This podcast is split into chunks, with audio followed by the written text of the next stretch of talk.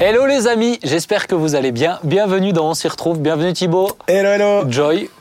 Hello. Eh ben dis donc, t'as du temps de réaction toi. hein. Et Jérém. Bonjour tout le Ça monde. va Ouais, Ouais, ça va parce très que justement, d'habitude, Cool. tu demandes comment on va. Bah, Rami. comment tu vas, Joy Bah, ça va. Bon, c'est bien. on est heureux d'être avec vous. On s'y retrouve. Vous savez, on parle de plein de choses, de presque tout, voire tout, ou probablement tout euh, au fil. Au fil de l'eau des émissions. Waouh, Fil Toi aussi, fil de l'eau, là. Ça a piqué là. Non, en tout cas, voilà, on parle de plein de sujets. Aujourd'hui, on va avoir quelqu'un. Je suis très heureux de pouvoir l'avoir sur euh, ce plateau, en tout cas via Zoom. Euh, c'est une belle histoire. Peut-être probablement que peu de gens la connaissent, en tout cas de notre euh, génération. On va s'arrêter sur sa vie. C'est Dominique, vous allez voir. En tout cas, on va commencer avec une première partie d'émission. Jérémy, est-ce Oui. que comment prends-tu la critique? C'est le titre de cette émission. Alors, comment je prends la critique Oui, c'est la sur le première coup, partie. Ça fait toujours mal.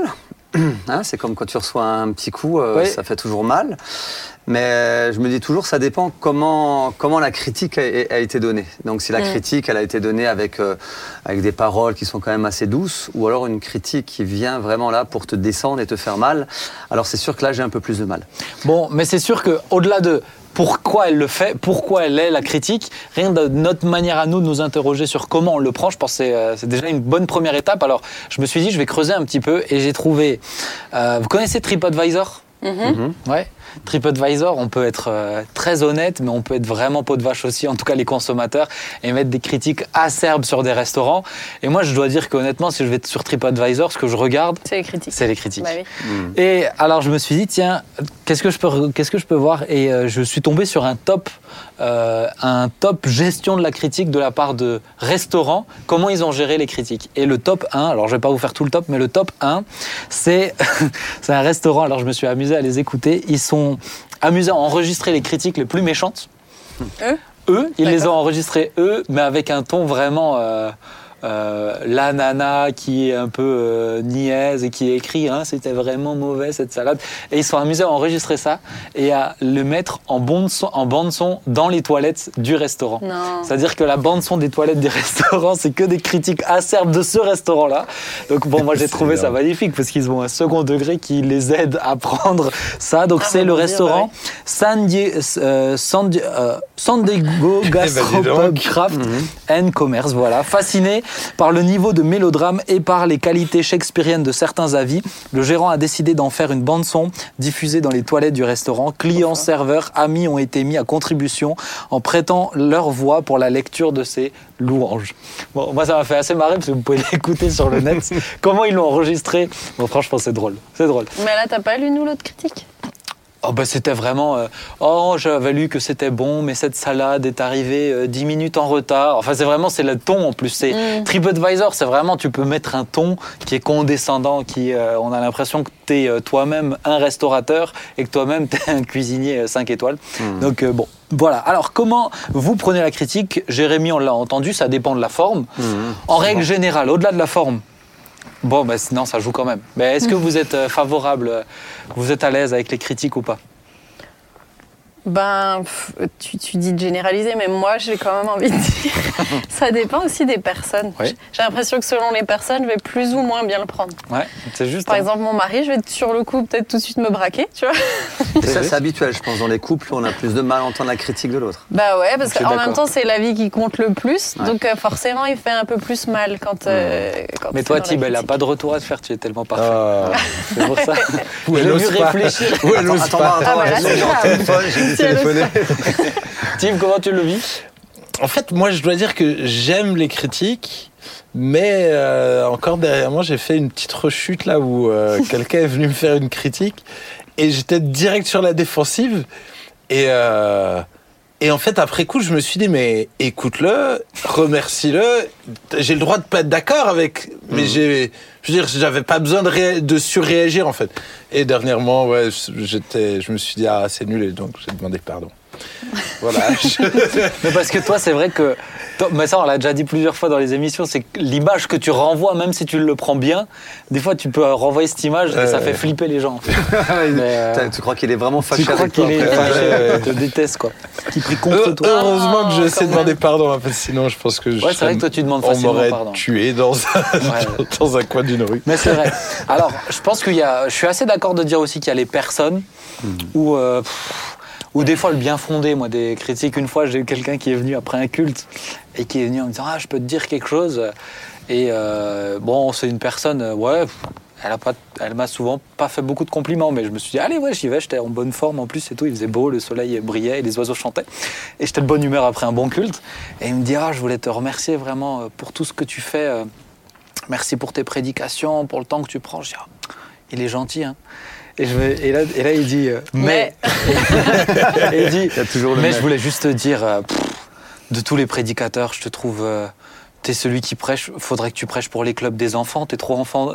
C'est trop enfantin les sujets que tu abordes. Ils sont trop simples.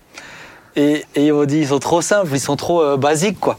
Et je lui ai dit, ah mais merci pour tous ces gentils compliments que tu m'as donnés. Mais tu le vis, euh, ce que je prêche déjà, tu le vis. Il me dit, ah oui, oui, moi je le vis. Bon, le connaissant un petit peu, il le vivait pas tout à fait quand même, mais euh, il dit, ah oui, oui, moi je le vis. euh, mais bon, tu vois, quand on écoute les autres prédicateurs, ah, ils nous poussent à nous remettre en question, réfléchir. Toi, c'est trop basique.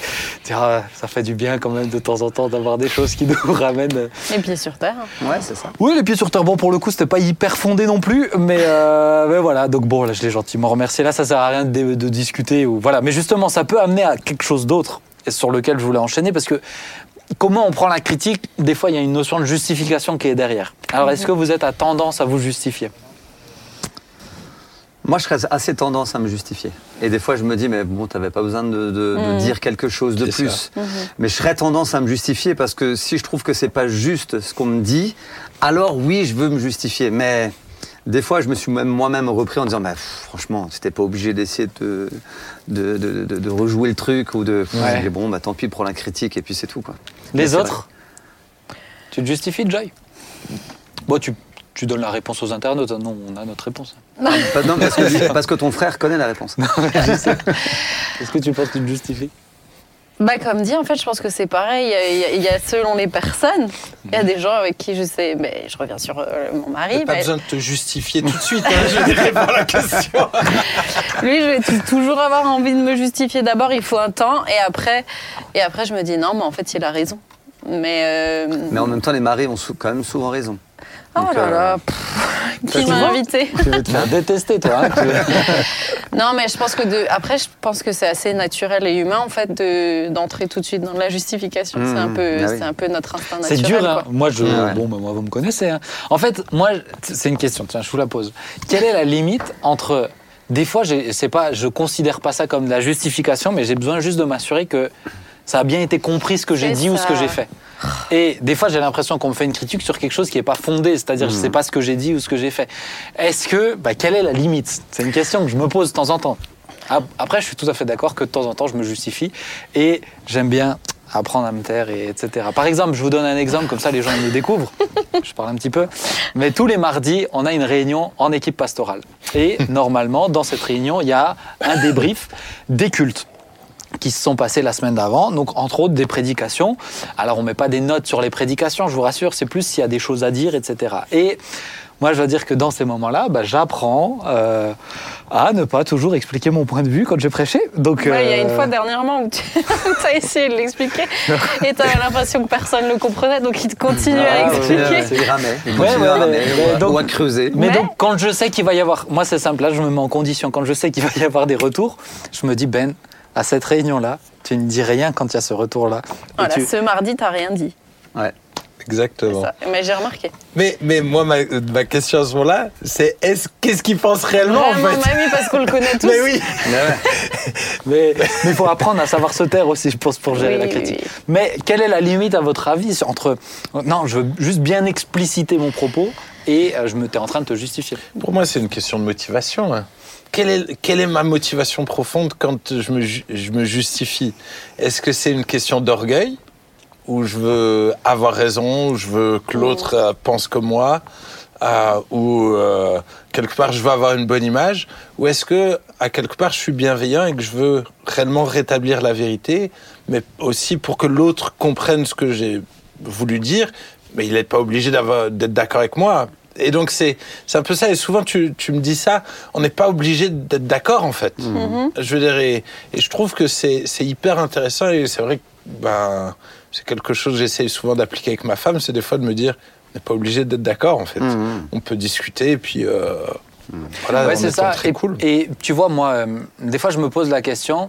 euh, Peut-être, que des fois, je me dis, je renvoie l'image à l'autre que je suis en train de me justifier, alors que je suis plus dans la discussion. Je prends son retour et j'essaye de dire, mais tu vois, moi, je n'ai pas dit ça volontairement parce que j'avais pris ça et ça en compte. Est-ce que tu as pensé à ça dans, dans ton. Tu vois, j'essaye de creuser parce que moi-même, ça m'intéresse, mais je trouve que c'est tellement compliqué de se dire, euh, qu'est-ce que l'autre, il doit penser? Je suis juste un gros rabat-joie.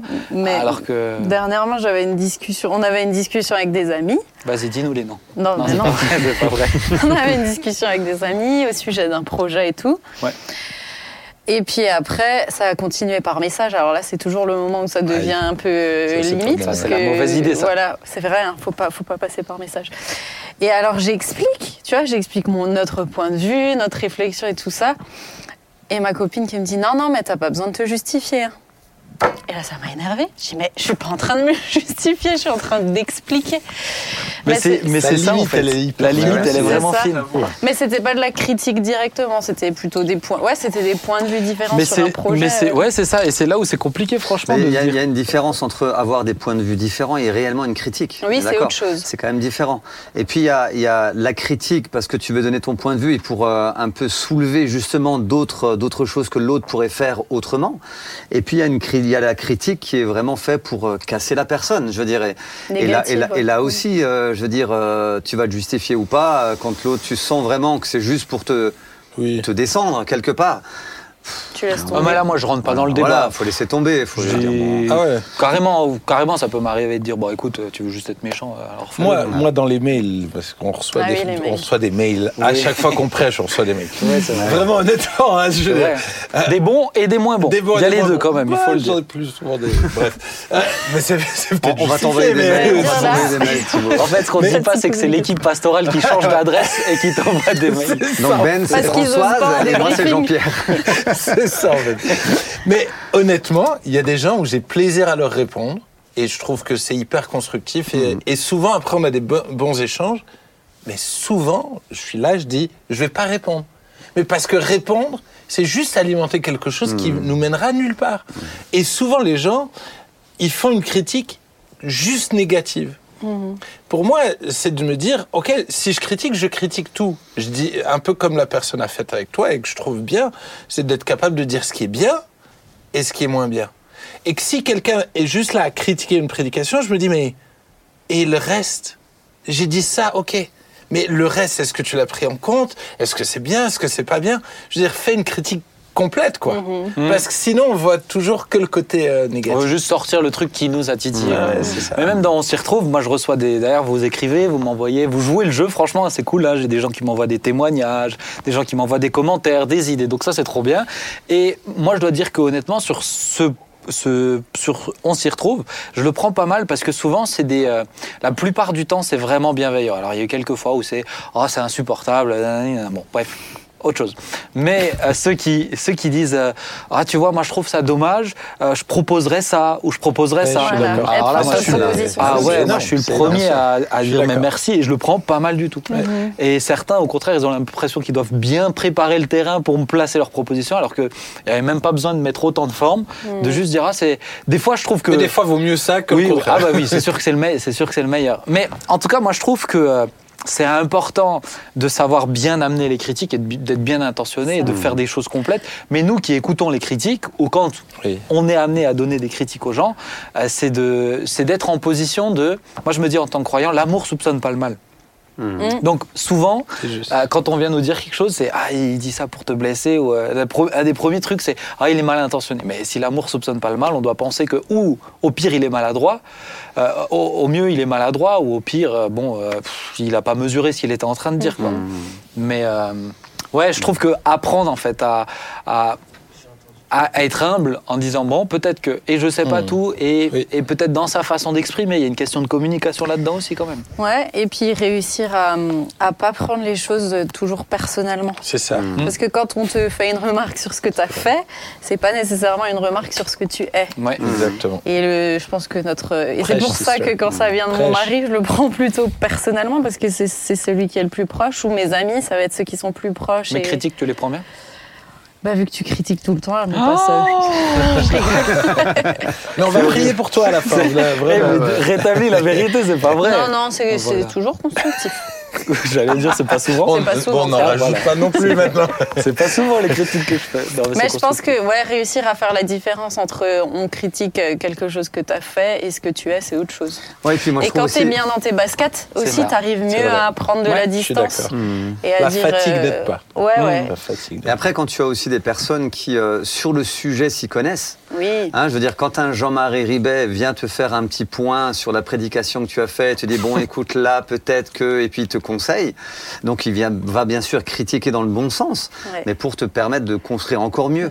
Et donc du coup là, tu, bah, là, tu écoutes beaucoup plus. Je veux dire, et je trouve que ça c'est hyper important aussi. La personne, de, on peut vite tous critiquer facilement. C'est vrai. Mais euh, si moi je vous fais un beau ta- un, un tableau, si je vous peins un tableau, vous allez me critiquer à fond parce que ça va être hyper moche en fin de compte, Euh, parce que je sais pas dessiner. Et je vais pas moi m'amuser à, à critiquer quelqu'un qui va dessiner, bon, vous peindre parce que euh, moi je sais pas le faire. En fin Ouais. de compte, je ferai tout- de toute façon pas mieux. Donc euh, voilà, quand euh, on a vraiment des personnes qui s'y connaissent sur le sujet sur lequel on a on a eu des critiques, bah, je trouve que là on est hyper attentif. Et de l'autre côté, moi, je me et, et je suis d'accord avec ça, mais je me dis aussi, je me le suis noté, réussir à prendre ce qui est bon et laisser ce qui est mauvais Exactement. dans ce qui est transmis. tri, ouais. Parce que des fois, euh, bah, il y a des choses hyper pertinentes, mais parce que pff, il dit une grosse boulette sur toi, une grosse maladresse, ou il met pas la bonne forme à ce moment-là, bah, tu laisses tout tomber Mhm. et euh, ta journée elle est plombée. Bah là, c'est pas bon non plus. C'est dommage parce qu'il y avait quelque chose d'intéressant. bon prendre. Mais par exemple, je reprends l'exemple de Jean-Marie, il va vraiment avoir la manière Ah oui. d'emmener les choses aussi. Où tu sens, avant tu as utilisé le mot bienveillance, et je pense que c'est ça, tu sens la bienveillance derrière la, la critique qui va être constructive. Ouais. Et il commence toujours avec du positif et après. Ouais. Il fait la technique du bien. sandwich. Dis, là, Ouais, c'était bien, c'était bien, mais de toute façon partout il y a un mais, euh, tu te dis ouh. Tu le Ouais. sais. Moi, juste, en tout cas, il y a une notion de goût et une notion de vérité. Mhm. C'est-à-dire que la critique sur une question de goût, c'est c'est dangereux parce qu'on a le droit d'avoir des goûts différents. Et euh, il y a des gens qui vont aimer plus quelque chose comme ça. Et je dirais que là, une critique, elle est, elle a pas de sens en fait. Mais quand ça touche à une notion de vérité, euh, dernièrement, je, voilà, j'ai fait un peu une sortie de route et j'ai dit une, une vérité ou en tout cas un avis. Et moi-même, je me suis rendu compte que ah bah finalement, j'ai parlé trop vite. Et donc, effectivement, c'est là que je trouve intéressant que sur des vérités, ben effectivement, on peut, on peut réfléchir, Oui. on peut euh, se dire Mais choses. tu vois, moi je me pose la question, est-ce que après on va passer à la suite quand même, parce que vous voyez comment ça nous prend ces sujets. Euh, mais je me pose la question quand même sur, euh, allez, quelqu'un qui, allez, ta façon de prêcher, elle dérange quelqu'un. Euh, C'est quand même bien, je trouve qu'il ait la liberté de te le dire sans que tu sois euh, toi-même, euh, euh, euh, sans que ça te touche personnellement. Personnellement. Tu vois ce que je veux dire? De Je dire, suis d'accord, mais quel est le but? Quel est le but, ouais.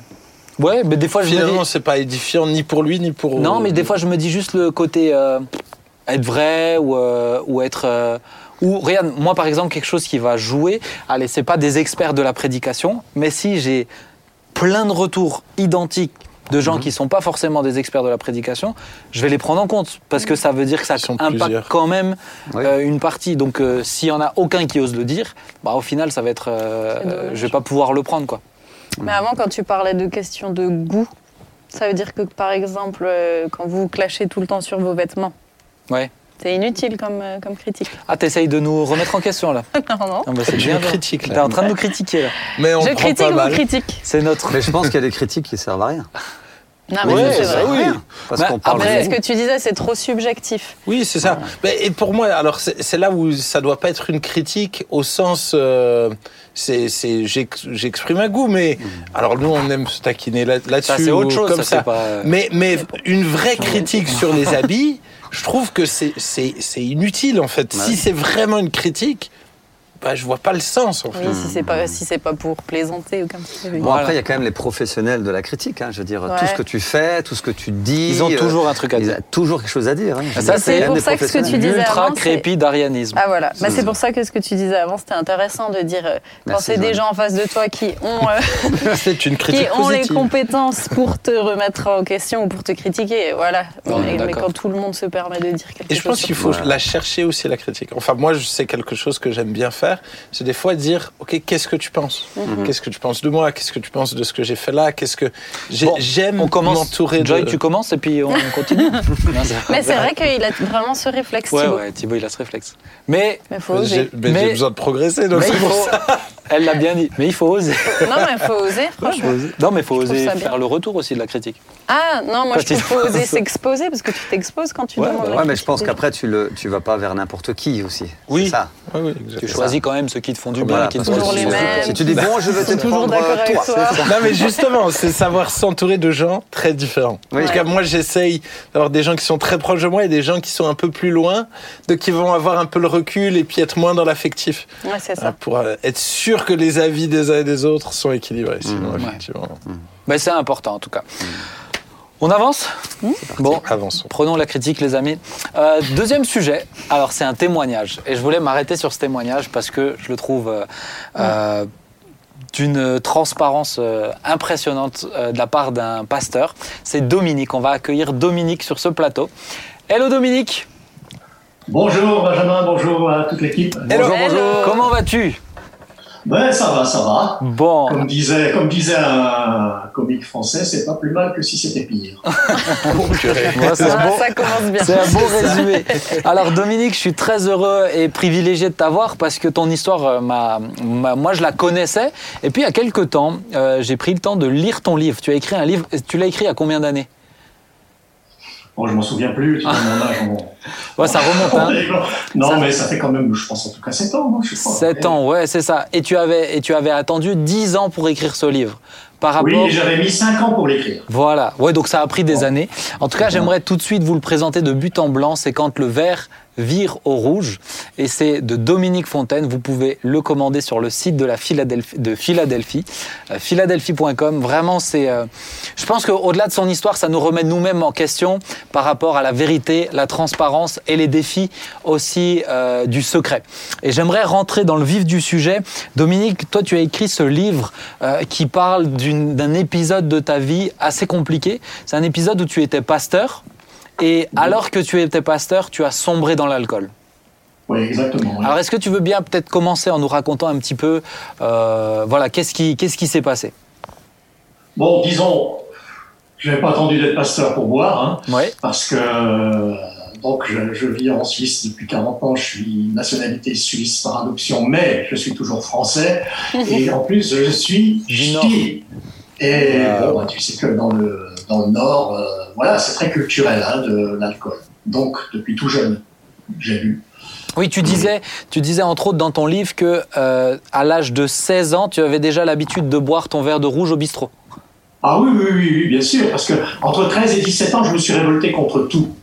Et euh, y compris la foi, y compris toutes les autres sortes d'autorités. Et je me, bien sûr, tout ça, ça créait un vide en moi, et j'essayais de le combler par l'alcool, par euh, tout ce qui touchait. Euh, enfin, je fumais tout ce qui pouvait se fumer, je prenais des tas de barbituriques, d'amphétamines et tout ça. Donc pour moi, à, à 16 ans, m'arrêter au bistrot entre deux bus pour prendre un verre de rouge, c'était normal. D'autant plus que, je sais pas où ça en est maintenant en France, mais à l'époque, un ballon de rouge coûtait beaucoup moins cher qu'un verre d'eau. Ouais. Alors aujourd'hui, C'est aujourd'hui c'est interdiction de boire de l'alcool pour un mineur euh, au bistrot, je crois, hein. Ouais. du vin en tout cas. Euh, alors toi, tu justement, alors effectivement, tu as été passé par là. Euh, ta maman était chrétienne, c'est bien ça? Mes parents, Tes ouais, deux parents, et tu t'es Ouais. converti au travers de David Wilkerson.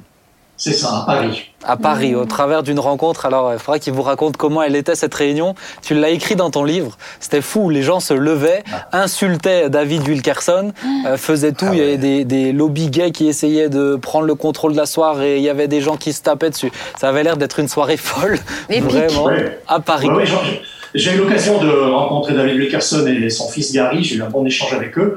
Euh, et puis quand j'ai expliqué ça à Gary, d'abord, il a dit ah il faut que tu vois mon père.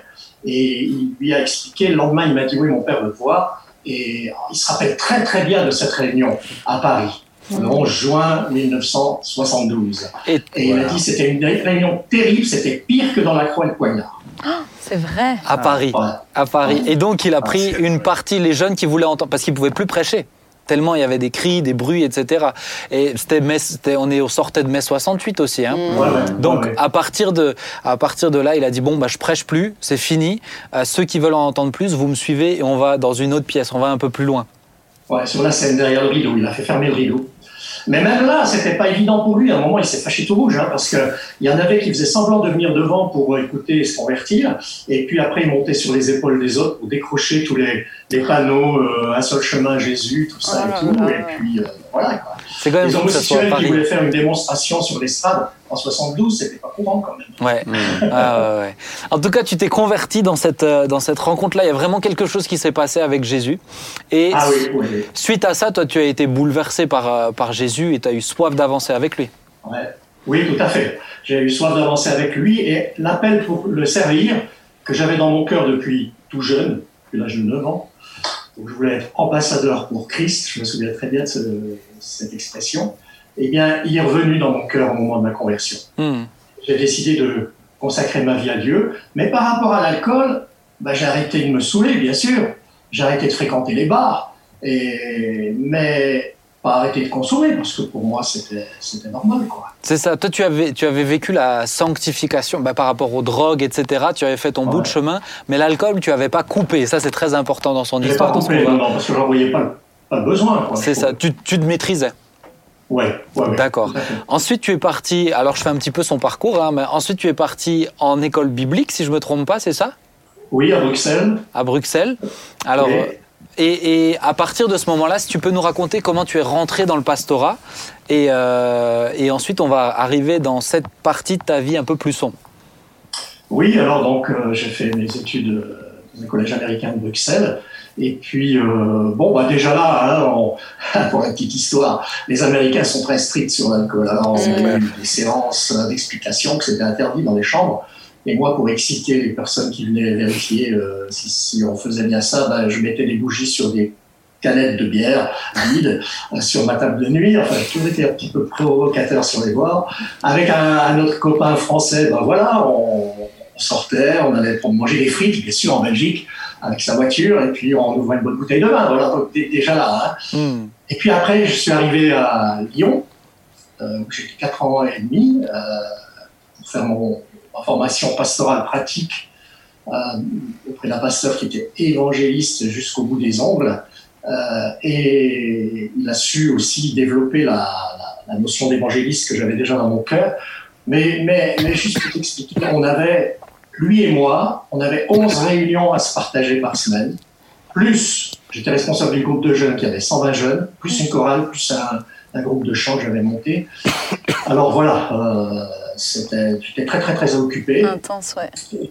Ouais, ouais, ouais. Et puis là, j'ai commencé, là, il y a un ami qui m'a dit, écoute, tu sais, je vois que les pasteurs, vous êtes quand même assez stressés.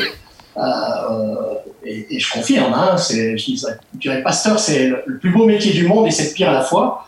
Et on travaille pas seulement que quand on nous voit sur l'estrade, hein, on travaille aussi en dehors. et euh, il m'a dit, tu devrais prendre un peu de, tu devrais prendre un, un petit whisky avec euh, du sirop d'orange dedans. Tu verras, ça te fera du bien, c'est bon et ça détend. Alors je l'ai écouté, et puis euh, en plus de ma consommation normale, je me suis mis au whisky orange. C'est vrai que c'était bon, c'est vrai que ça détendait, mais j'ai oublié qu'il avait dit de temps en temps. Et le, le- le de temps en temps est devenu plus fréquent, puis après c'est devenu tous les jours, deux fois par jour, et euh, c'était un petit peu une sorte de carburant pour moi. Mm. C'était comme un, comme un carburant pour me, me stimuler, pour me, m'aider à, à faire physiquement, humainement, ce, ce que je devais faire. Et ça, c'était déjà pendant ta, c'était pendant ton stage pratique alors à Lyon? Oui, oui, j'avais 20 ans. Donc au début, ouais, ouais. ah ouais, ouais, ouais. C'était, au début. au début ce conseil qui était un conseil malheureux, hein, on peut le dire, Mmh, c'est ouais. pas le meilleur des conseils que tu as pu avoir, mais c'était, mais, mais, et je pense que c'est assez intéressant de montrer. Il, il le dit bien, Dominique, on se partageait 11 réunions par semaine, euh, plus la louange, plus. Est-ce que tu avais déjà Jude 25 à ce moment-là? On a commencé à ce moment-là. Oui. Ils ont, alors, justement, peut-être certains, ça dit quelque chose le visage de Dominique. Dominique qui était dans le groupe de Jude 25, ils l'ont commencé avec, avec euh, Elsbeth, ton épouse aussi. Hein avec Elsbeth, sa sœur Ursula et mon beau-frère Eduardo. En 78, on a sorti notre premier enregistrement. Et on en a fait 14 depuis, parce que maintenant on continue avec ma femme Elsbeth. Donc voilà, c'était, c'était une, euh, un, style de vie assez frénétique quand même en termes de, d'intensité. Et à, un moment donné dans ton bouquin, tu parles du, du, du whisky orange comme une forme de récompense. Oui, oui, oui. Alors ça, c'était aussi après. Après, j'étais dans une autre église, c'est là que je suis arrivé en Suisse, en 79 et j'y suis depuis. Et, mais euh, ma femme est suissesse donc. Hein. et vous savez, dans les, églises, euh, il y a des gens formidables, beaucoup des gens formidables, mais il y en a qui sont moins formidables. Et on parlait de la critique juste avant, ben justement, il, y a des personnes, souvent minoritaires, mais c'est celles qui parlent le plus fort, hmm. et, aussi en, en, coulisses, ils font un travail de taupe. Et euh, je fais un petit jeu de mots, je les appelle les talk modèles. Mais euh, et ils ont une sorte de don qui se sont donnés, qui se sont trouvés, de critiquer le pasteur, de toujours relever ce qu'il ne fait pas, ce qu'il devrait faire mieux et tout ça. En vue de l'édification toujours. Hein. C'est pas du tout bien hmm. ouais. Et donc, et donc ces critiques, vas-y. Alors ces critiques, euh, bah moi voilà, je, ça me touchait beaucoup et c'était un peu mon erreur, c'est de me laisser atteindre par ça. J'aurais dû me blinder un peu plus. Et puis, bah voilà, après arriver à la maison, bah voilà, je, je prenais mes whisky, je prenais ma récompense parce que je me disais, les gens ne voient pas. en fait, ces gens-là ne voient pas ce que je fais, moi je le sais. Euh, et eh bien, je m'accorde cette, cette, récompense. C'était une récompense, une récompense euh, tu le soulignes bien dans ton livre. Tu, euh, tu, as très vite, en tout cas, tu as fait le lien. Alors, je ne sais pas si c'est à ce moment-là ou si c'est avec du recul, mais tu as fait le lien vraiment aussi avec ta grande sensibilité. Tu le dis que tu es quelqu'un de très sensible et que ces choses-là t'ont impacté et que tu as, as tu t'es accroché avec ce que tu pouvais. Euh, et je trouve c'est important de le relever aussi.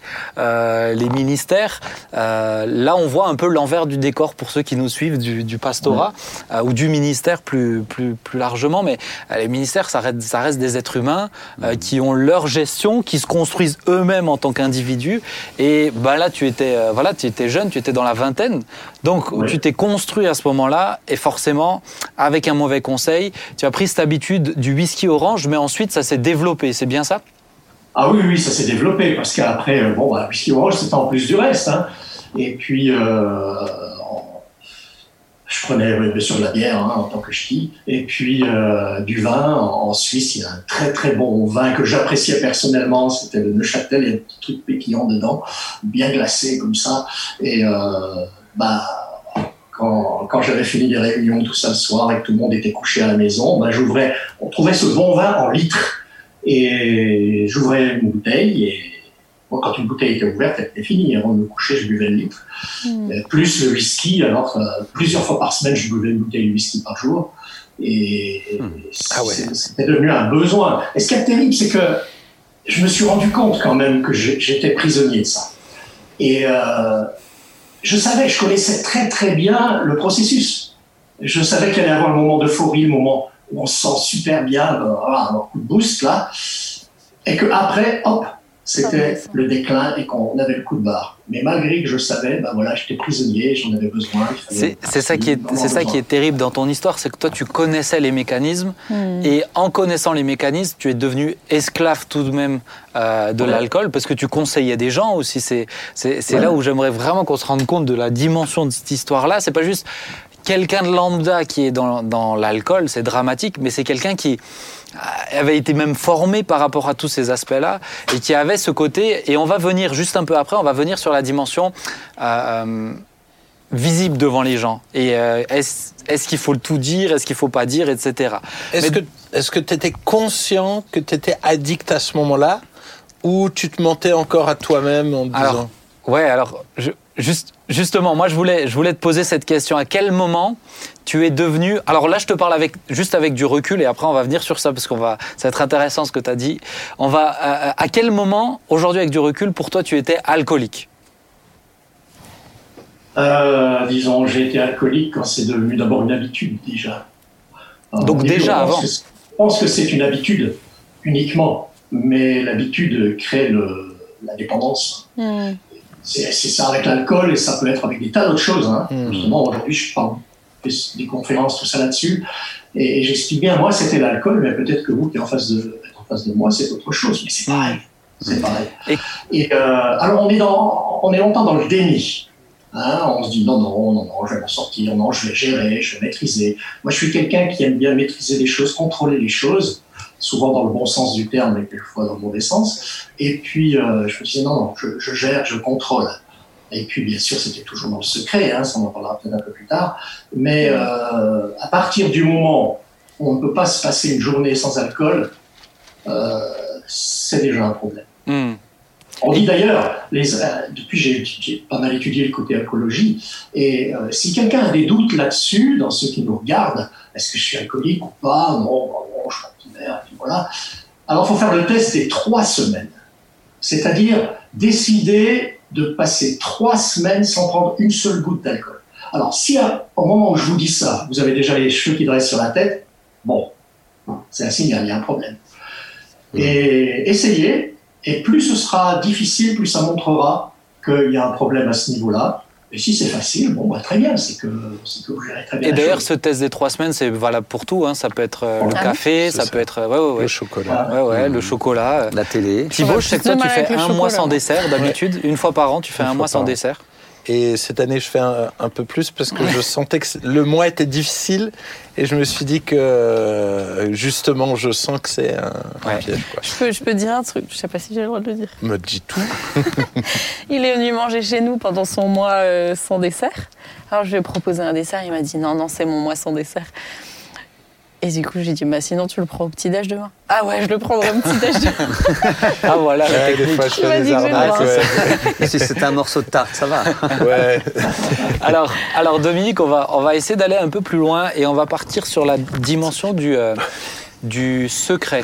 Euh, toi, tu étais donc là pasteur euh, d'une église, euh, mais personne, et quand je dis personne, c'est ni ton épouse, ni tes enfants, ni le conseil, personne n'était au courant de ta situation. Oui, pendant des années, euh, j'ai arrivé à cacher ça à tout le monde. Ça- Bon, je suis déjà une personne assez euh, pudique, assez discrète euh, de, de nature. Si on m'avait dit un jour que j'irais raconter cette histoire-là un peu partout sur toutes les routes de France et de Navarre, je vous aurais dit non, non, non, pas possible. Mais donc je cachais bien ça. Bon, déjà parce que j'étais quand même conscient que, que j'étais pasteur. Et il y avait une sorte d'image que les gens vous mettent. Et entre parenthèses, que quelquefois les pasteurs se mettent, parce que Mm. c'est un peu gratifiant quand même. hein. Euh, et c'est un danger, ça. S'il y a des Mm. pasteurs qui m'écoutent, attention de ne pas tomber dans ce piège-là. C'est vrai. du titre, ou de vous rendre tellement indispensable, qui est très gratifiant, mais ça peut devenir un piège. Et euh, alors je cachais ça. Je cachais ça. Je, je, alors jamais j'allais dans un bistrot, hein, ça c'est clair. Mais c'est ça, tu, étais, tu arrivais à, à entretenir le. S'il a réussi à entretenir le secret toutes ces années, c'est parce que vraiment il faisait son maximum pour que jamais on puisse ne serait-ce qu'avoir la puce à mettre la puce à l'oreille à quelqu'un. Quoi. Non, non, non, non, jamais. Alors après Lyon, donc je suis allé, à- j'étais euh, 29 ans dans une ville de Suisse, la Chaux-de-Fonds, qui a euh, Qui est plus pas grande. 40 000 habitants- à 40 000 Oui, habitants. ouais. Et puis donc euh, je connaissais beaucoup de monde, bien sûr. Alors jamais j'allais dans un bistrot, en tout cas pas tout seul. euh. Et puis si euh, en tant que pasteur, ça arrive souvent, on est invité dans des mariages, hein, on fait un mariage, après on nous invite. Alors j'ai- j'étais l'homme le plus sobre de la soirée. Hein. Je, je Mm. prenais très peu, bien sûr, les pasteurs. Tu, tu, tu anticipais aussi de mettre les. Pour mettre. C'est c'est tout bête, hein, mais mettre les bouteilles au verre. Euh, quand, on, Oui. quand on fait Oui. des litres de, de whisky et de vin par semaine, il faut l'anticiper et tu faisais différentes villes pour ça. Oui, oui, je faisais différents coins. euh, la, la ville était quand même assez étendue et ils avaient mis des grands containers euh, où on pouvait mettre les bouteilles. C'était dans les, les rues. hein. Et puis, alors j'allais jamais au même. J'allais jamais au même. J'allais jamais acheter mon alcool au même magasin. Je tournais. Et puis, quand, par malheur, entre guillemets, il y avait des chrétiens qui étaient là au magasin en même temps que moi, je me disais, ah oui, on va avoir de la visite prochainement. Ce qui était vrai, hein, on avait beaucoup de visites. Mais voilà, et puis euh, j'allais cacher mes bouteilles, je les sortais quand il n'y avait personne à la maison. pour pas faire- Parce que rentrer des bouteilles d'alcool à la maison, Hmm. c'est déjà compliqué. Mm. Mais elles sont pleines, ça fait moins de bruit. mais sortir des bouteilles vides, ça fait du bruit. Hein. Et euh, alors, j'allais les mettre là, et quelquefois, euh, je me disais pourvu que le conteneur soit plein, pour que ça fasse pas trop de bruit. Et quand le conteneur était vide, bah voilà, on mettait les bouteilles, gling, gling, gling, gling, Alors là, je regardais autour s'il y avait personne. Et puis, quelquefois, je rencontrais des gens que je connais. Et ah, on a eu, on a eu beaucoup de visites cette semaine. Euh, ouais. Mais c'est, épuisant, vous savez, ce, ce, ce, genre de truc, de toujours vouloir se cacher. Mmh. C'est Ouais, on, on, dépense autant d'énergie que pour en sortir finalement, ne serait-ce que pour l'entretenir. Et ta femme, elle était au courant Enfin, comment ça s'est... Alors ma femme, euh, bon, alors vous la connaissez euh, à travers du 25, tout ça. Ma femme, c'est une Suisse allemande. Euh, c'est pas du tout une endormie. Elle n'est pas du tout aveugle. Mais pendant 7 ans, en tout cas, j'ai arrivé à lui cacher ça. Elle a rien vu. Non, elle se disait que, voilà, elle mettait ça sous le compte de la, culture, voilà, c'est un bon vivant, Dominique le bon vivant. Quand j'arrive, je, recevais des gens à la maison, pour moi, il y avait deux choses importantes, c'est qu'il fallait pas qu'ils repartent en ayant eu faim, et pas qu'ils repartent en ayant eu soif. Bon, non plus d'ailleurs. Mais, euh, alors voilà, elle disait, voilà, c'est culturel, c'est lui, et puis... Euh, mais il y a eu un jour où tu lui as avoué, hein? Ouais, alors un jour, j'étais parti pour faire une euh, réunion, parce que la ville de La chaux était près de, près de la France, et on faisait des réunions en morteau, et j'avais pris ma voiture pour partir, et, ben voilà, j'avais pas mal siroté la, la journée. Alors, c'est peut-être un détail, mais pour vous dire, je préparais euh, ce que j'avais à faire, et j'avais un verre de whisky dans le tiroir, hein, que je pouvais fermer au cas où. Mais euh, et là, j'avais un petit peu forcé, et quand j'ai pris la voiture pour partir, ça, ça tournait. Je me dis, attention, là, on, je longe le Doubs, il faut pas la rivière, il faut pas que dedans, et puis plus la douane. Alors euh, j'ai fait demi-tour, je suis rentré. Et tu devais prêcher. Tu devais conduire. Je devais prêcher, oui, je devais prêcher. Alors euh, ça c'était assez exceptionnel que je me, mais je me suis laissé plus prendre après à, trop prendre euh, au moment avant de, devoir prêcher, mais j'ai jamais prêché sous sous l'effet de l'alcool, en tout cas je m'en souviens pas, j'ai toujours pu m'arranger pour annuler, me faire remplacer quand c'était le cas. Et là, je suis rentré et je lui ai dit, avec la visite, je lui ai dit, écoute, je vais me coucher.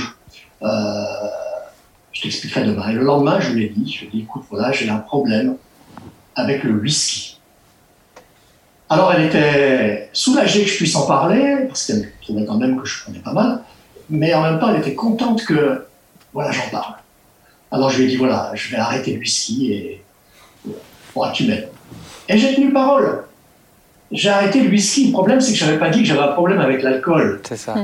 Hein? On est malade quand même. Mhm, c'est ça. Euh, ouais, ouais. Euh, j'ai dit whisky. Et alors, c'est là que j'ai beaucoup compensé avec ce fameux vin de Neuchâtel, tout ça et tout. Puis après, bon, bah, voilà, j'ai complètement oublié euh, ce que j'avais dit par rapport au whisky, par rapport au cognac, par rapport à tout ce qui se les alcools forts. Hein. Alors justement, il y a, y, a, y a, ensuite eu toute cette partie où donc ton épouse était au courant, mais il y a quelque chose aussi à prendre en compte euh, dans le cadre du ministère. Il y a, la, y a la, la, légitimité aussi pour exercer le ministère dans le cadre d'une église. Et là, vous, tu étais dans un fonctionnement d'église où effectivement il y a le conseil, il y a euh, pas mal de choses qui sont autour aussi quand même. Euh, et à un moment donné, les responsables autres que toi de l'église ont été alertés de la situation. Oui, oui, parce que ma femme euh, en a parlé à, à mon collègue qui, qui, était, qui travaillait avec moi, euh, Robin, Robin, et puis lui, il en a parlé discrètement à deux, trois membres de la pastorale. On a une super pastorale. Euh, on n'est pas seulement des collègues, on est des amis. Et là, il y en a trois qui m'ont demandé pour me voir et me demander ce qui se passait. Et ce que j'ai beaucoup apprécié, c'est que je n'ai pas senti un jugement de leur part. Mm. Euh, et, et, ça m'a beaucoup aidé ça m'a beaucoup aidé. Pendant un moment, ça m'a vraiment aidé. Puis après, ben voilà, l'alcool a repris le, dessus.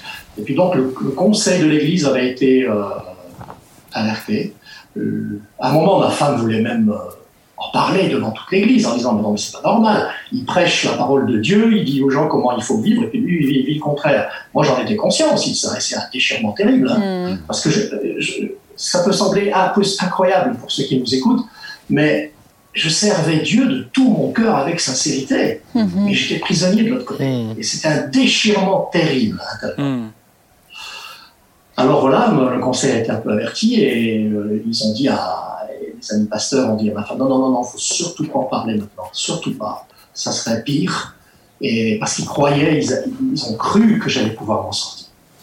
Et ça, j'en remercie Dieu de ce qu'ils ont eu cette foi. Hmm. Parce que sinon, je ne sais pas où ça va donner. Hein, ce que ça va donner. Mais ils t'ont, mais ils t'ont accompagné pour pouvoir en sortir. Ils t'ont donné des ultimatums quand même. Alors ils m'ont donné des ultimatums, oui. Et puis parallèlement, il y a une personne euh, de l'Église euh, qui avait la situation très à cœur et qui lui était en contact avec des personnes euh, de la Croix-Bleue ou du, des spécialistes dans l'alcool. Et il m'a mis en contact avec un, alcoologue chrétien, Jean-François, non, pardon, Bertrand. Et il est venu me voir à mon bureau, donc c'est déjà gonflé. Hein, depuis le Châtel, il est venu me voir, c'est même pas moi qui me suis déplacé. Et on a eu un long entretien ensemble. Et là, il employait un mot que je ne pouvais pas supporter. Abstinence. Je disais quoi? Eh, un ch'ti? Manger du camembert avec du jus d'orange? Non, mais ça va pas. Alors, euh, abstinence, jamais. Quand il est reparti de cet entretien, il a dit à, Roger, l'autre personne, il a dit écoute, Dominique, arrive au point de non-retour. Au point de non-retour. Et puis, euh, voilà, j'ai quand même un petit peu de temps en temps resté en contact avec lui. Et puis la situation s'est vraiment aggravée et ça a duré encore longtemps. Hein. longtemps. c'est ça. Moi, ça, ça, a duré combien de temps tout? Bah, À partir du moment où je l'ai dit à ma femme, ça a encore duré 8 ans.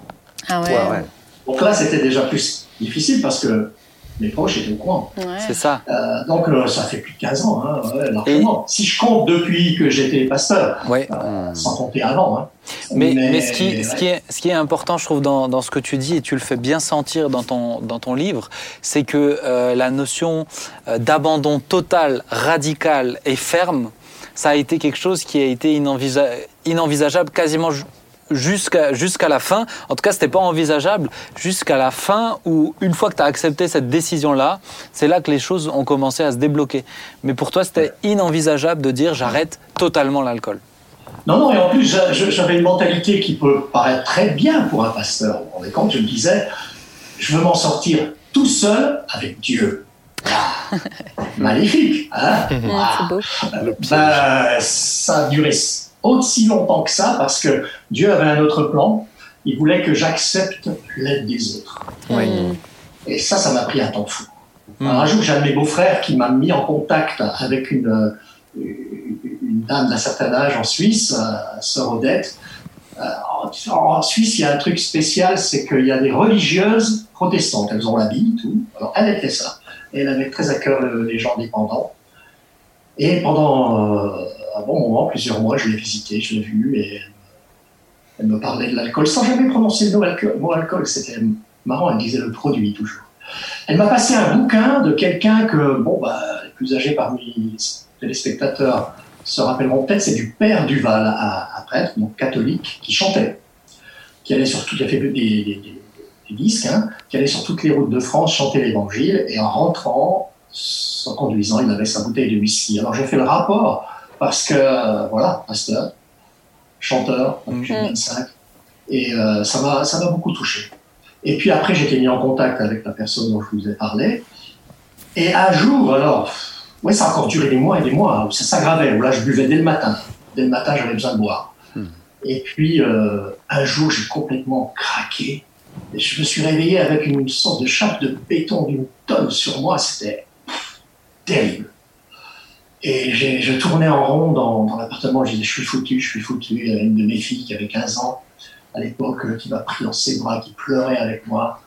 Et, euh, et là, j'ai décidé d'appeler mon médecin. Ma femme a appelé un membre du conseil, avec de qui j'étais très proche, pour venir. Euh, j'ai appelé mon médecin, il n'était pas là. En vacances, c'est en Suisse, quand c'est comme ça, on appelle la police qui nous amène sur le médecin d'office. Elle m'a conduit chez le médecin. Et entre la voiture et le cabinet du médecin, c'était terrible. J'avais l'impression que tout le monde me regardait. Hmm. Tout le monde me voyait comme moi je me voyais. C'était pas beau à voir. Et elle m'a dit après coup que ce jour-là, elle pensait que je devenais fou. Je suis arrivé dans le cabinet du médecin, l'assistante, quand elle a vu dans l'état où j'étais, m'a donné un calmant. Après, j'ai vu le médecin avec ma femme. Et chose incroyable, ma femme n'en venait pas. J'ai tout déballé. Je lui ai tout dit. Alors que je gardais souvent tout pour moi. Hein. Et j'ai appris après coup, j'ai vu après coup que ce médecin, c'était un spécialiste dans le domaine de l'alcool. Dieu fait bien les choses, hein, il m'a mmh. conduit mmh. là où il fallait. Alors, elle m'a donné un médicament à prendre. Pas de l'antabuse, hein, c'était euh, la triumph, je crois. Et, euh, et, puis voilà, mais bon, ça a encore continué. Et puis, quand je, j'ai, un jour, il y a eu le déclic. Je me suis dit, non, ça peut plus continuer, il faut que j'arrête de boire. Et là, j'ai rappelé euh, Bertrand, l'alcoologue chrétien. Et je lui ai dit, écoute, il faut que je te bois. Parce que je vais arrêter de boire. Je veux signer un papier d'abstinence. Il dit, ok, tu viens demain. Alors le lendemain, j'ai pris la voiture pour aller à Neuchâtel. Mais chose bizarre, c'est incroyable comme on est. Hein. Chose bizarre, avant de quitter la Chaux-de-France, je suis passé dans un supermarché. J'ai acheté un pack de six bières. Et dans le parking, j'ai vu mes six bières avant de partir. J'ai acheté la poubelle. Mais c'est un petit peu comme si je disais au revoir, adieu à quelqu'un sur un quai de gare qu'on a tellement aimé et qu'on sait qu'on va plus revoir. Hmm. Et quand je suis arrivé chez le Bertrand, je lui ai dit, écoute, je veux signer à vie. Alors il m'a regardé, il m'a dit, on se calme. Hmm. Si tu pars trop haut, tu vas pas y arriver. Pour ça, c'est très important de s'adresser quand on a un problème à des professionnels. Des gens hmm. compétents, ouais. C'est ça. Des gens compétents, ouais. Là, moi, par exemple, euh, quelquefois, il y a des gens qui, qui, me demandent de les aider, je les aide d'un bout de chemin, mais je leur dis, je ne suis pas devenu, maintenant que j'ai été libéré de l'alcool, je ne suis pas devenu alcoologue. C'est ça. Hein, j'ai un témoignage que je rends, je suis un poteau indicateur pour montrer des, des choses où on peut aller pour trouver de l'aide et des pistes à étudier. Mais voilà, si quelqu'un est guéri du cancer, ça ne fait pas de lui un cancérologue. Ah oui. Ah oui. Alors, euh, si quelqu'un a des soucis, adressez-vous à, des gens compétents, hmm. qui savent ce qu'ils font, pas des, pas des apprentis sorciers, comme des gens qui se disent voilà, moi je vais, même, euh, même au nom de Dieu, hein, de dire voilà, avec Dieu je vais t'aider, puis on va prier, puis, euh, on va dire Alléluia un bon coup et ce sera terminé. Non, il faut s'adresser à des professionnels. Moi, ce qui, ce qui, ce qui m'a interpellé dans ton histoire, c'est que euh, j'avance un petit peu dans l'histoire parce que le temps passe, mais suite à ça, une fois que tu en es sorti, tu as accepté euh, d'en parler publiquement euh, à l'Église.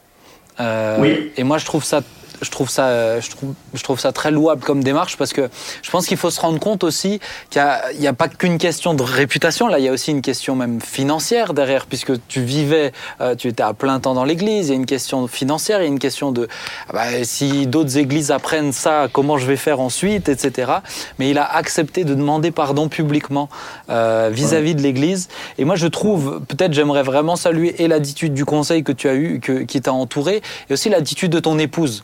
Euh, pourquoi l'attitude de ton épouse? Parce que je, pense qu'elle a eu la sagesse de dire je vais pas essayer de le, je vais pas essayer de l'accompagner tout seul. Des fois, je crois qu'il y a cette peur aussi de il faut absolument rien dire pour mon mari, etc. Elle a osé en parler. je pense que si elle n'en avait pas parlé, tu en aurais jamais parlé ensuite.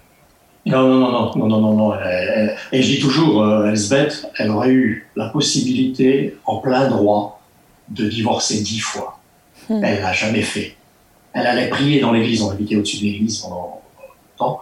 Elle allait prier, elle s'accrochait à la croix qu'il y avait dans l'église, elle intercédait pour moi, elle demandait l'aide de Dieu et tout. Non, elle était formidable. Et puis, euh, le conseil m'a quand même bien aidé à prendre la décision d'en parler devant l'église, parce que moi, j'avais peur que ça soit plus une pierre d'achoppement euh, qu'autre chose. Mais ils m'ont dit non, non, il faut en parler. J'ai dit bon, d'accord, je vais le faire. Il y a des pasteurs de la pastorale qui sont venus à cette assemblée générale au cas où ça tournait au vinaigre. Et là, il s'est passé quelque chose d'extraordinaire. C'est qu'à la fin de l'Assemblée générale, j'ai repris la parole et je leur ai dit, voilà, ça fait 14 ans que je suis chez vous. Et ça fait 14 ans que je vis dans le mensonge parce que je, voilà, je leur ai expliqué. Et je vous demande pardon. Et j'étais sûr que ce jour-là, je n'étais plus pasteur. Mmh. Je trouvé absolument normal. Et bien là, il y a eu un silence, quelques secondes. Une personne s'est levée, a dit Dominique, je te pardonne. Une autre se lève Dominique, je te pardonne. Waouh, je suis estomaqué. Plusieurs, Dominique, je te pardonne. Une personne s'est même levée en disant, Dominique, si on a fait quelque chose qui t'a poussé là-dedans, pardonne-nous. Alors je n'en revenais pas. il ne me, jette pas dans ma Kleenex. Alors j'aurais dit, écoutez, c'est formidable, mais je vous, propose que pendant six mois, je ne prêche plus comme ça. Non, non, non, on te pardonne. Gloire à Dieu. Alors ça, c'est extraordinaire. Cette église, je rends hommage à l'église mmh. de la Chaux-de-Fonds, parce que c'est ils ont compris une chose, et ça je m'adresse aux pasteurs qui nous écoutent, ou aux chrétiens tout simplement, ou aux prêtres, l'homme est plus important que le ministère. Mm. Mm. Le ministère c'est important, mais l'homme est plus important, parce que quand l'homme ne va pas, Le mystère ne va pas. Et on peut l'appliquer aussi à d'autres professions. Euh, si dans votre travail, vous êtes pris que par, absorbé que par votre travail, c'est bien de faire le travail comme il faut. Mais à partir du moment où l'homme n'existe plus, ou est mis au second rang, attention, danger. Hmm. Hmm. Qu'est-ce que tu auras envie de dire, Dominique, pour euh, peut-être encourager quelqu'un qui est dans une bataille euh, ou face à une addiction ou qui se pose des questions ou qui sent cette pression et la pression du secret? Pour moi, il y a l'addiction, mais il y a la prison du secret qui est mm. en plus liée derrière à ça. Mais qu'est-ce que, Dominique, tu auras envie de dire? Alors, Je dirais d'abord que c'est pour ça que j'écris ce livre et que j'en parle, c'est que faut casser un tabou. Ça peut arriver à tout le monde. Mm c'est pas seulement les gens qu'on voit par terre au bord du caniveau. Euh, non, non, non, ça peut arriver et je connais des avocats, des médecins, des chirurgiens, toutes sortes de, mhm. situations très louables, des politiques euh, qui sont prisonniers de l'alcool. Et euh, alors, vous n'êtes pas seul, vous n'êtes pas un cas, il y en a d'autres comme vous. Et ce qui est important aussi, c'est reconnaître le besoin d'en être libéré. Mhm. Parce que c'est sûr. Si on ne reconnaît pas qu'on a besoin d'être libéré, ben, pourquoi chercher de l'aide? Et puis, je dirais que c'est important de trouver de l'aide, d'avoir quelqu'un de proche, ami, ou, mais de discret, à qui on peut s'ouvrir, à qui on peut en parler. Mais pas quelqu'un qui va raconter à tout le monde après. Hein. Vous savez ce qu'on dit d'un secret. C'est quoi un secret? Un secret, c'est quelque chose qu'on dit qu'à une personne à la fois. Alors, euh, pas, pas, des gens comme ça. Hein. Et puis trouver de l'aide. Hein. Comme je l'ai dit, prendre de l'aide des, des, des, professionnels, des gens qui s'y connaissent. Et, et puis quelque chose, alors bien sûr que je ne peux pas et qui est l'essentiel dans l'aide que j'ai eue, c'est l'aide de Dieu. Hmm. Hmm. Jésus, le Saint-Esprit qui, qui m'a aidé. J'aimerais vous dire que Dieu n'est pas le Père fouettard que certains dépeignent comme ça, pas du tout. Pas du tout. Dieu, Dieu ne veut pas vous juger, tout en mettant le doigt sur le problème mais il ne veut pas vous juger. Dieu est un Dieu qui ne se lasse pas de nous pardonner. Hmm. Et une chose que Jésus a dit, qui, faut, qui est très importante, Jésus a dit, je ne suis pas venu pour les bien portants, mais pour les malades. Alors si vous êtes dans cette situation, c'est pour vous que Jésus est venu. C'est pour vous que Jésus est venu. Alors il faut venir à lui dans l'honnêteté, dans la sincérité, dans la vérité. Il a dit la vérité nous rend libres. Hmm. Et Dieu, dans sa bonté, dans son amour, va vous aider à en sortir. Parce que Dieu est bon. Et Dieu veut votre bonheur. Il veut mon bonheur. Et c'est pour ça qu'il y a certaines règles. C'est pas pour nous coincer. C'est parce que c'est là-dedans qu'on trouve le vrai bonheur. Hmm. Merci beaucoup Dominique. Mm. Vraiment, je ne peux que, que vous conseiller ce livre euh, écrit avec beaucoup de transparence. Merci aussi pour le courage. Écrire une histoire comme ça, euh, même dix ans après, euh, il faut du courage parce que, mm. parce que Jude 25, dans les milieux chrétiens, c'était extrêmement connu et tu as vraiment l'honnêteté de dire les périodes et tu es vraiment très honnête. Donc merci beaucoup, il m'a beaucoup touché. Je peux rajouter une chose? Ton livre, oui, vas-y, bien sûr. On me disait, ouais, tu devrais écrire un petit fascicule, tout ça. Je non, non, non. Et puis un jour, j'ai partagé ce témoignage en privé avec un ami que tu connais, que vous connaissez, le pasteur Claude Houd de l'église de Montréal. Et quand il a entendu ça, il m'a pris par le bras, mais avec fermeté, hein, tout juste si j'ai pas eu un bleu. il m'a dit, écoute Dominique, tu dois écrire un livre, tu dois faire des conférences. Parce que dans nos églises, on connaît le pardon des hommes, le pardon de Dieu, pardon, le pardon de Dieu et la grâce de Dieu. Mais la grâce des hommes et le pardon des hommes, on ne les connaît pas beaucoup. Hmm. Et toi, tu as vécu les deux choses. Hmm. Et ça, il faut le dire. Hmm. Et ça m'a stimulé. Merci beaucoup en tout cas. Et vraiment, on peut que te souhaiter le meilleur pour la suite. Que le Seigneur te bénisse aussi et qu'il continue à t'encourager et te conduire bah, dans toutes ces conférences, tout ce que tu apportes. Euh, tu es vraiment une bénédiction pour le corps de Christ. Hein. Merci beaucoup, Dominique. Merci, Benjamin. Merci. À bientôt. Merci. Ciao, Merci. Ciao, ciao. Bye. Ciao. Ciao. Bah, je sais qu'on a pris euh, beaucoup plus de temps que ce qui. Mais bon, je vous dis honnêtement, je m'étais un peu préparé à ça parce que son hmm. histoire, est, elle, elle parle d'elle-même. Elle parle d'elle-même et puis, euh, et puis bah, c'est touchant, moi, l'attitude de son église, de son épouse. Et puis sa transparence, vraiment, vous, je vous le conseille aussi. Hmm. Euh, sa transparence, est vraiment euh, m'a touché. Et je pense aussi le fait de, quand on, en tout cas nous, on est dans le ministère, on sait ce que ça veut dire de dire on sent de la pression ou on se hmm. met de la pression et euh, ce côté, mais qu'est-ce qu'ils vont en penser, etc. Mm. Et ça, je pense que c'est vraiment, vraiment. Euh, challengeant de rester dans la simplicité. Vous êtes, en fait, vous êtes à quelque part public, quoi. Et il y a cette, euh, cette image euh, publique qui est là qu'il faut gérer en fait. Hein. Mm. Et ça, euh, c'est ce qu'il disait. Il y, a, il, y a, il y, a, les gens qui vivent ça dans, dans un cadre familial et professionnel, mais moins, moins exposé. C'est ça, vous êtes exposé publiquement et ça, c'est encore.